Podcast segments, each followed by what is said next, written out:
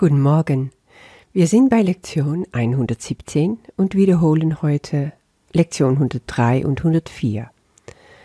Gott, der die Liebe ist, ist auch das Glück. Und 104. Ich suche nur, was in Wahrheit mir gehört. Zu Gott, der die Liebe ist, ist auch das Glück, kommen noch folgende Sätze. Ich will mich daran erinnern, dass die Liebe Glück ist und dass nichts anderes Freude bringt. Und deshalb will ich keinerlei Ersatz aufrechterhalten an der Liebe statt. Und zu der zweiten Lektion. Die Liebe ist mein Erbe und mit ihr die Freude. Dies sind die Gaben, die mir mein Vater gab. Ich möchte alles akzeptieren, was in Wahrheit mein ist. Du fängst also morgens wieder an mit Gott, der die Liebe ist, ist auch das Glück, wiederholst diese Gedanken, die Jesus hier bringt, für dich und lässt deine eigene kommen in deine Meditation. Abends machst du das gleiche mit dem zweiten Satz. Dann darfst du jede volle Stunde wiederholen, Gott, der die Liebe ist, ist auch das Glück. Und zur halbe Stunde, ich suche nur, was in Wahrheit mir gehört. Heute geht es also um Liebe und Glück. Beide sind eng miteinander verwoben. Irgendwann, wenn du so richtig mit dem Kurs dich verbindest, wenn du die Aussagen Jesu in dir aufsaugst und es immer leichter wird in dein Herz, dann merkst du, wenn die Liebe strömt, dann bin ich glücklich.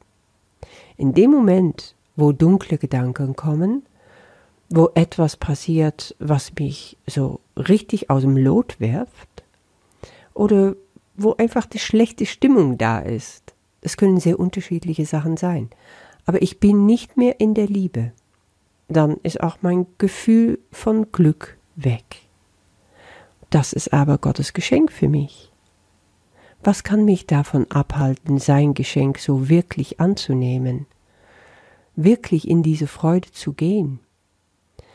Ja, das, darum geht es im Grunde um, in diesem Satz und deshalb will ich keinerlei Ersatz aufrechterhalten.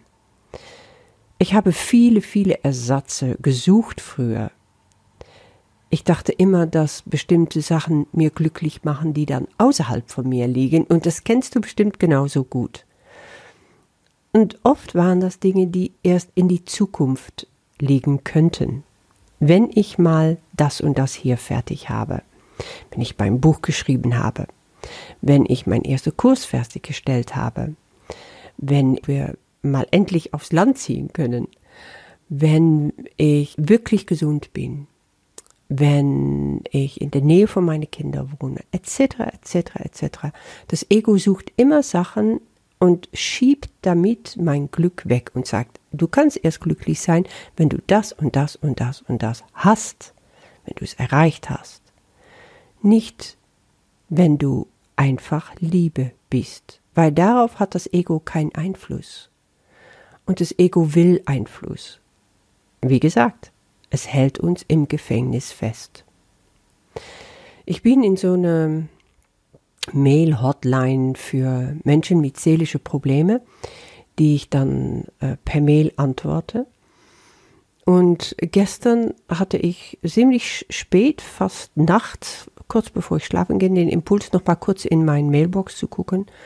Und da war eine Nachricht von jemand, der sagte, er ist dabei, jetzt Selbstmord zu begehen. Oder er hat es gemacht. Diese Mail war auch ziemlich wirr. Und es war klar, dass der Mann in großer Not war. Da schnürte es mir wirklich den Hals zu, weil es gab für mich keine Möglichkeit, ihn zu erreichen. Ich wusste nicht, wer er ist, wo er ist, ich konnte niemand hinschicken.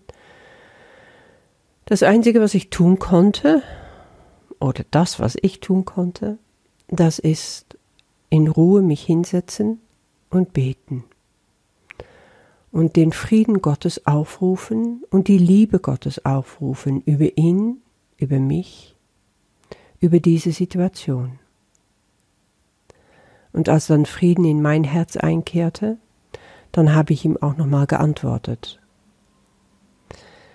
Heute früh habe ich gleich geguckt, keine Antwort gefunden. Ich weiß nicht, wie es weitergegangen ist. Hat er sich wirklich das Leben genommen? Ich werde es wahrscheinlich nie wissen. Ich gebe es also ab. Es ist mir mal wieder ganz klar geworden durch diese Situation, wie sehr der Mensch in diese Illusion leben kann, der das Ego ihm vorschaukelt. Gefangen in eine eigengemachte Hölle. Du brauchst wirklich keine Angst haben, dass du nach dem Tod in irgendeine Hölle landen könntest. Die Hölle, die kreieren wir uns jetzt hier auf Erden. Und dann bin ich so dankbar und so unendlich glücklich zu wissen, dass es überhaupt keine Möglichkeit von gibt, mich von Gott zu trennen, von dieser Liebe. Und dann mache ich mein Herz wieder weit, weit auf und lass diese Liebe in mich strömen, weil ich brauche da nichts zu tun, ich brauche es nur empfangen. Aber auf Empfangen zu schalten, ist nicht so populär in unserer Zeit. Wir sollten machen, wir sollten tun, wir sollten diese ganze männliche Energie, ne? wenn ich was leiste, dann bin ich gut. Das hat wenig mit Empfangen zu tun. Und das richtig urweibliche, das ist das Empfangen schlechthin. Und Gott, seine Liebe, diese Freude, die daraus hervorgeht, kannst du ja nur in der Stille empfangen. Du kannst nichts dafür leisten, du kannst nichts dafür tun. Und das ist eine reine Entfaltung. Du entfaltest, du öffnest dein Herz. Und in diese Empfängnis kannst du gebären. Und das ist die Freude. Die Freude ist also der Frucht von Gottes Liebe. Und auch wenn es mir noch so leid tut für diesen Mann, dass er sich seine Hölle kreiert hat, so weiß ich, auch du bist erlöst.